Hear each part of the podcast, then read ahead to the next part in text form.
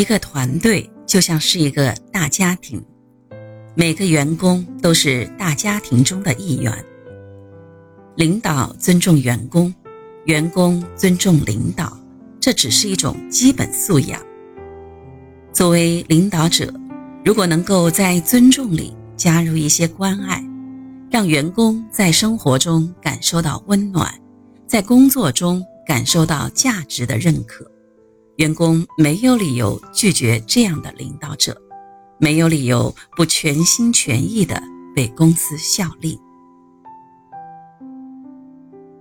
对于人事工作，洛克菲勒也非常重视。标准石油公司刚成立时，他亲自参与招聘，一旦发现优秀的人才，便马上聘用。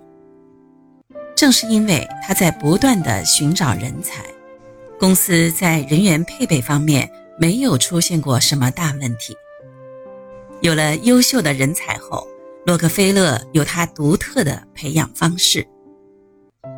洛克菲勒经常对新来的员工说：“有人对你说过这里的规矩吗？没有。那我告诉你吧，规矩是这样的：假如那项工作别人也能做，你就不要自己做。你要迅速找到一个可以信任的下属，培养他来接替你的工作。你自己可以坐下来，认真的想一想。”如何才能够让公司赚更多的钱？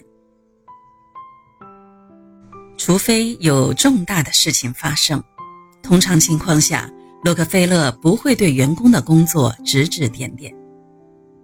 洛克菲勒说道：“在一般的情况下，想要培养员工，最好的办法就是，一旦你相信他拥有那份能力的时候。”就直接带他到深水区域，将他推入水中，让他自己挣扎，要么游上岸，要么沉入水底。我相信他们会成功的。生活中，洛克菲勒一直关心员工们的日常生活，经常写信给那些生病或退休的员工们，询问他们的状况。他十分慷慨地给予了员工们比同行业平均水平要高得多的工资和退休金。有位老员工回忆当年的时候，有些夸张地说道：“公司从来没有发起过罢工，也没有听到任何人的抱怨。哪一家公司能够像标准石油公司一样，如此关心照顾退休的员工呢？”洛克菲勒广受下属的尊重。有一位下属说道：“没有哪个人能够像洛克菲勒先生这样，将这么多优秀的人才集中起来，并且鼓励大家一起奋斗。他确实非常了不起，有宽广的胸襟，待人处事也很有耐性。这样的人，肯定在五六百年的时间里才能出来一位。”当员工有了品行上的问题时，洛克菲勒的要求是严格的。他知道，只有这样才是真正爱员工的体现。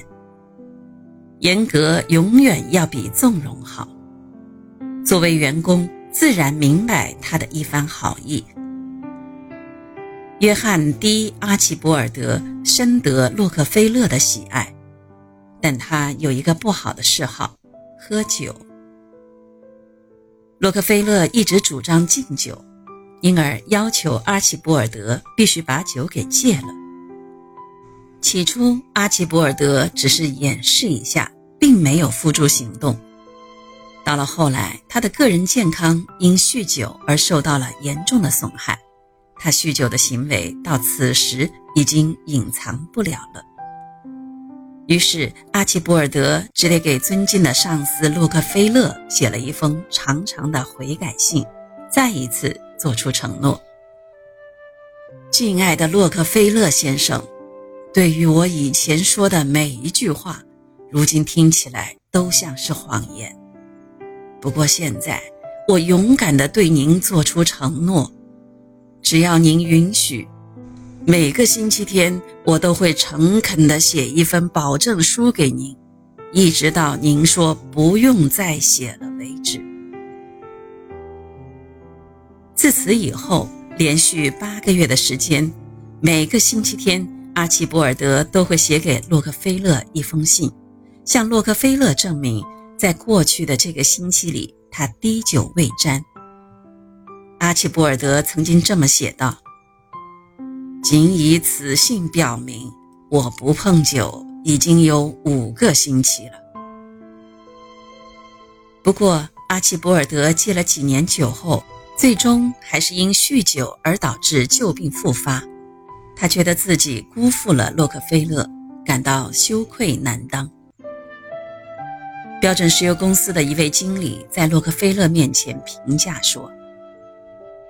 以前从来没有见过他这么沮丧，这么痛苦。我想，没有人能够理解他为了戒酒做出了多少挣扎和努力。不想这一次会这样，真是让他心痛无比。员工永远是一个企业不断发展的基础。如果一个企业的领导人连自己企业的员工都不给予关爱的话，那相信员工对于这个企业也不会有太大的归属感。洛克菲勒虽然是公司的最高领导人，但他从来都不拿员工的事当小事，因为他清楚的明白，公司所拥有的员工就是企业的未来，只有员工好了，企业才能好。所以他一直都在尽自己最大的努力。关爱着自己的员工，